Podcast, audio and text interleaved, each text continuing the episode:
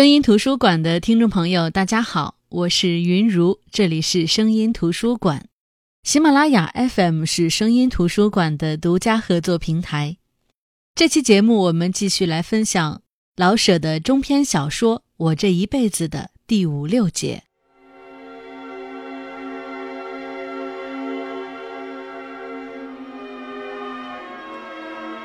最初，我连屋门也不肯出。我怕见那个又明又暖的太阳。顶难堪的是头一次上街，抬着头大大方方的走吧，准有人说我天生来的不知羞耻；低着头走，便是自己招认了脊背发软，怎么着也不对。我可是问心无愧，没做过一点对不起人的事。我破了戒，又吸烟喝酒了。什么备孕不备孕的，有什么再比丢了老婆更倒霉的呢？我不求人家可怜我，也犯不上诚心对谁耍刺儿。我独自吸烟喝酒，把委屈放在心里好了。再没有比不测的祸患更能扫除了迷信的。以前，我对什么神仙都不敢得罪，现在，我什么也不信。连活佛也不信了。迷信，我咂摸出来是盼着得点意外的好处。感到遇上意外的难处，你就什么也不盼望，自然也不迷信了。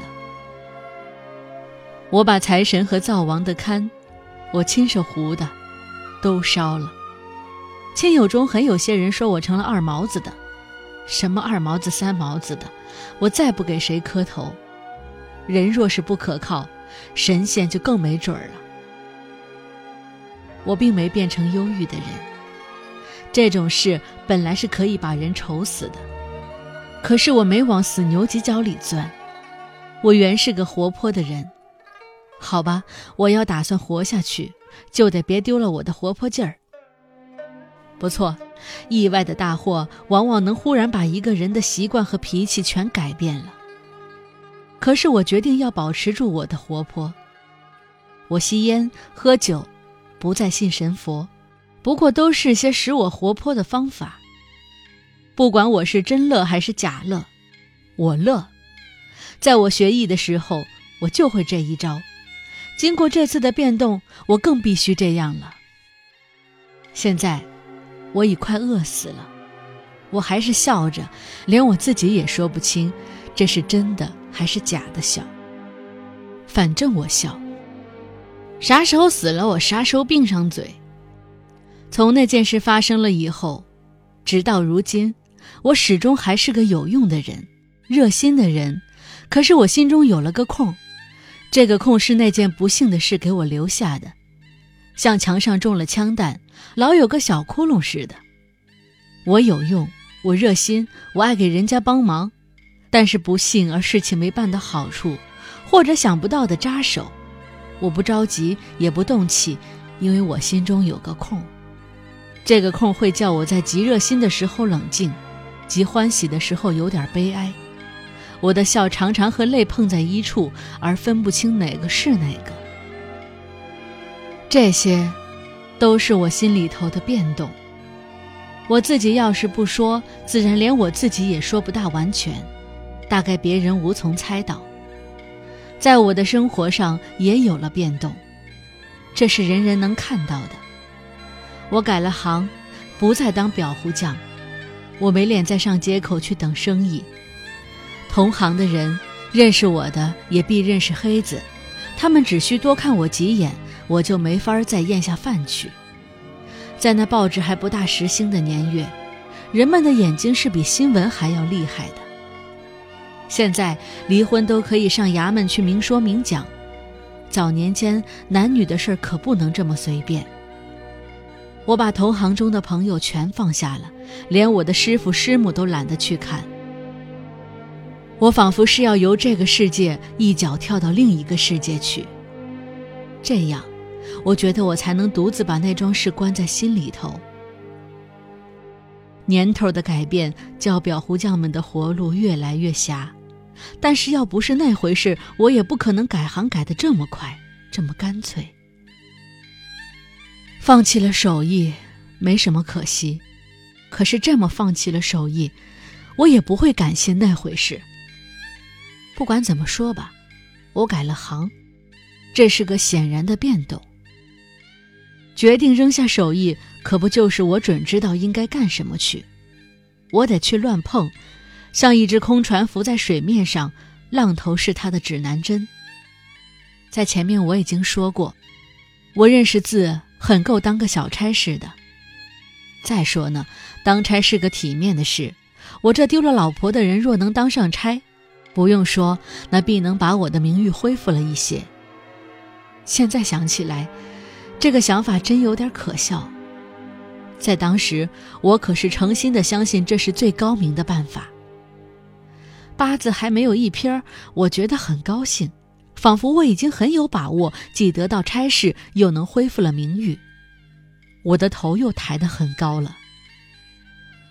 哼，手艺是三年可以学成的，差事，也许要三十年才能得上吧。一个钉子跟着一个钉子，都预备着给我碰呢。我说我识字，哼，感情有好些个能整本背书的人还挨饿呢。我说我会写字。感情会写字的绝不算出奇呢。我把自己看得太高了。可是，我又亲眼看见那做着很大的官的，一天到晚山珍海味的吃着，连自己的姓都不大认得。那么，是不是我的学问又太大了，而超过了做官所需要的呢？我这聪明人也没法不显着糊涂了。慢慢的，我明白过来。原来差事不是给本事预备着的，想做官，第一得有人，这简直没了我的事儿。不管我有多么大的本事，我自己是个手艺人，所认识的也是手艺人。我爸爸呢，又是个白丁，虽然是很有本事与品行的白丁，我上哪里去找差事当呢？事情要是逼着一个人走上哪条道，他就非去不可，就像火车一样，轨道已摆好，照着走就是了。一出花样，准得翻车。我也是如此，决定扔下了手艺，而得不到个差事，我又不能老这么闲着。好了，我的面前已摆好了铁轨，只准上前，不许退后。我当了巡警。巡警和洋车是大城里头给苦人们安好的两条火车道。大字不识而什么手艺也没有的，只好去拉车。拉车不用什么本钱，肯出汗就能吃窝窝头。十几个字而好体面的，有手艺而挣不上饭的，只好去当巡警。别的先不提，挑巡警用不着多大的人情，而且一挑上，先有身制服穿着，六块钱拿着。好歹是个差事，除了这条道，我简直无路可走。我既没混到必须拉车去的地步，又没有做高官的舅舅或姐丈。巡警正好不高不低，只要我肯，就能穿上一身铜纽子的制服。当兵比当巡警有起色，即使熬不上军官，至少能有抢劫些东西的机会。可是，我不能去当兵。我家中还有俩没娘的小孩呀。当兵要野，当巡警要文明。换句话说，当兵有发邪财的机会，当巡警是穷而文明一辈子，穷得要命，文明的稀松。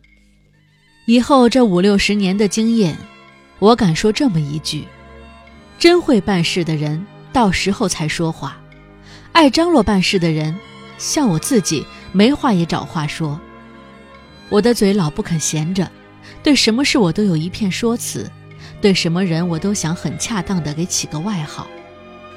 我受了报应，第一件事，我丢了老婆，把我的嘴封起来一二年；第二件是我当了巡警，在我还没当上这个差事的时候，我管巡警们叫做马路行走、避风阁大学士和臭脚巡。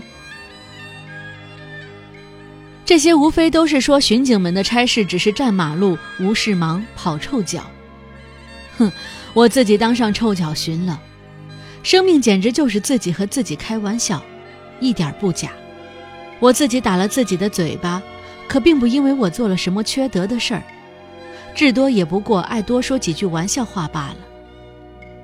在这里，我认识了生命的严肃，连句玩笑话都说不得的。好在我心中有个空，我怎么叫别人臭脚寻，也照样叫自己。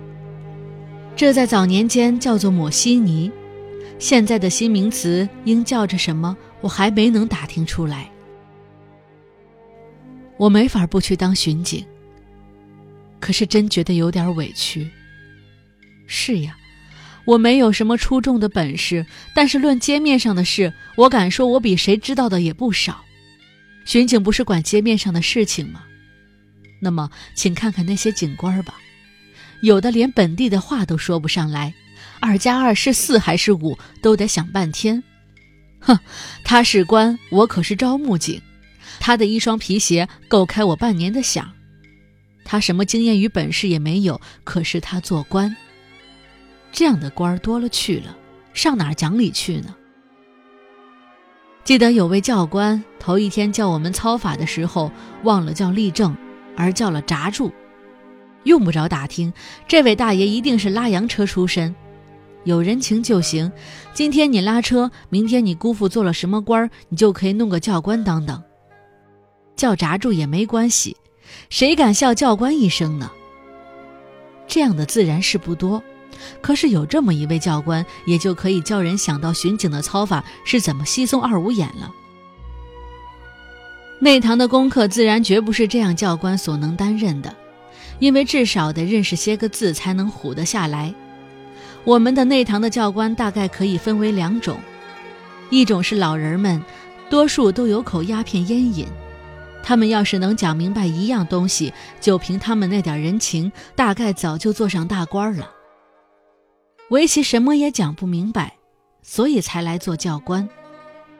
另一种是年轻的小伙子们，讲的都是洋史，什么东洋巡警怎么样，什么法国违警率如何，仿佛我们都是洋鬼子。这种讲法有个好处，就是他们信口开河瞎扯。我们一边打盹一边听着，谁也不准知道东洋和法国是什么样，可不就随他的便说吧。我满可以编一套美国的事讲给大家听，可惜我不是教官罢了。这群年轻的小人们真懂外国事儿不懂，无从知道。反正我准知道，他们一点中国事儿也不晓得。这两种教官的年纪上、学问上都不同，可是他们有个相同的地方，就是他们都高不成低不就，所以对付对付的只能做做教官。他们的人情真不小，可是本事太差，所以来教一群为六块洋钱而一声不敢出的巡警就最合适。教官如此，别的警官也差不多是这样。想想，谁要是能去做一任知县或税局局长，谁肯来做警官呢？前面我已交代过了，当巡警是高不成低不就，不得已而为之。警官也是这样，这群人由上至下全是狗熊耍扁担，混碗饭吃。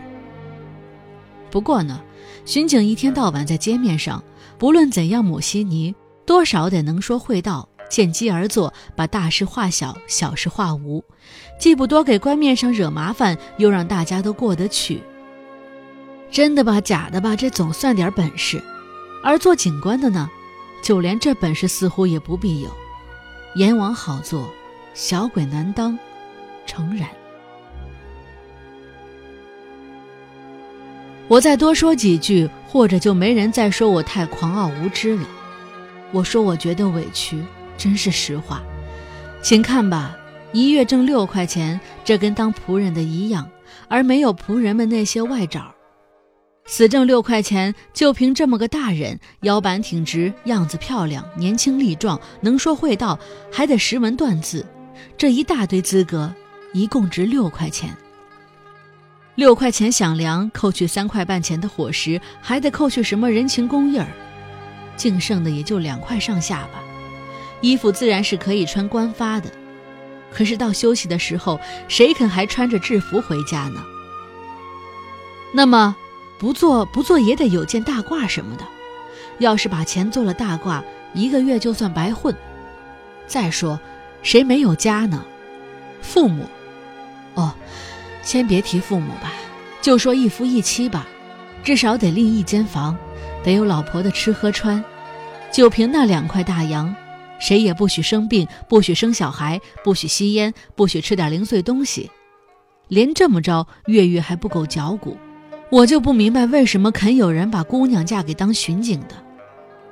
虽然我常给同事做媒，当我一到女家提说的时候，人家总对我一撇嘴，虽不明说，但是意思很明显，哼，当巡警的。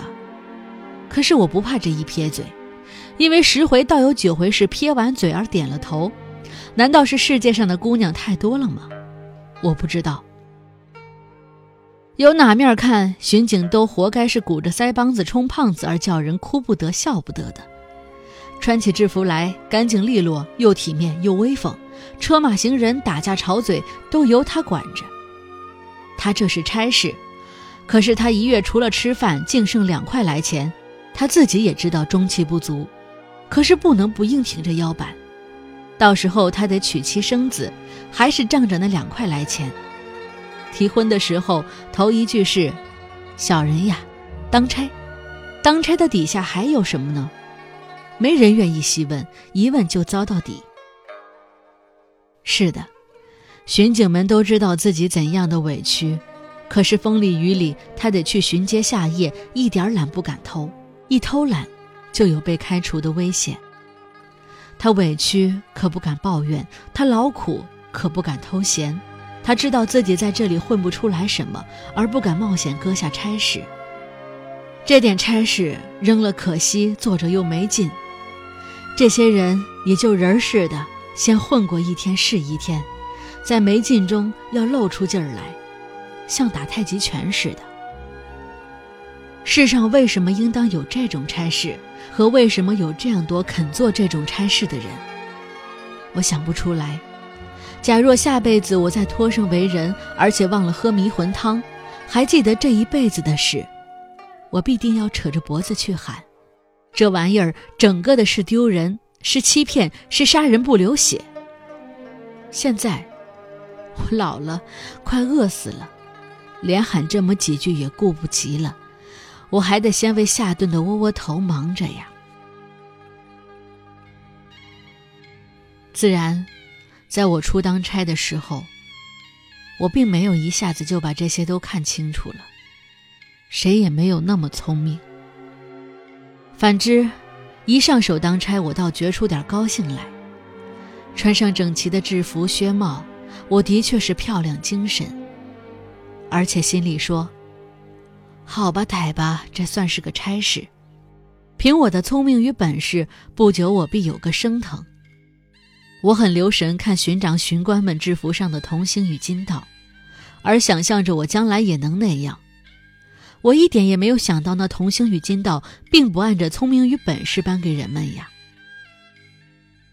新鲜劲儿刚一过，我已经讨厌那身制服了，它不叫任何人尊敬。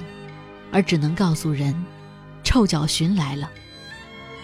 拿制服的本身说，他也很讨厌。夏天他就像牛皮似的，把人闷得满身臭汗；冬天呢，他一点也不像牛皮了，倒像是纸糊的。他不许谁在里边多穿一点衣服，只好任着狂风由胸口钻进来，由脊背钻出去，整打个穿堂。再看那双皮鞋。冬冷夏热，永远不叫脚舒服一会儿。穿单袜的时候，它好像是两个大篓子似的，脚趾脚肿都在里边乱抓弄，而始终找不到鞋在哪里。到穿棉袜的时候，他们忽然变得很紧，不许棉袜与脚一起伸进去。有多少人因包办制服皮鞋而发了财，我不知道。我只知道我的脚永远烂着，夏天闹湿气，冬天闹冻疮。自然，烂脚也得照常的去巡街站岗，要不然就别挣那六块钱。多么热，或多么冷，别人都可以找地方躲一躲，连洋车夫都可以自由的歇半天。巡警得去巡街，得去站岗，热死冻死都活该。那六块现大洋买着你的命呢。记得在哪儿看见过这么一句：“食不饱，力不足。不管这句在原地方讲的是什么吧，反正拿来形容巡警是没有多大错的。最可怜又可笑的是，我们既吃不饱，还得挺着劲儿站在街上，得像个样子。要饭的花子有时不饿也弯着腰，假充饿了三天三夜；反之，巡警却不饱也得鼓起肚皮，假装刚吃完三大碗鸡丝面似的。花子装饿倒有点道理，我可就是想不出巡警假装酒足饭饱有什么理由来。我只觉得这真可笑。人们都不满意巡警的对付是抹西尼，莫，西尼自有他的理由。不过，在细说这个道理之前，我愿先说件极可怕的事。有了这件可怕的事，我再返回头来细说那些理由，仿佛就更顺当、更生动。好，就这样办了。好的，这就是本期节目为大家带来的老舍的中篇小说《我这一辈子》的第五六节，接下来的内容敬请期待。好的，我是云如，这里是声音图书馆，我们下期再见。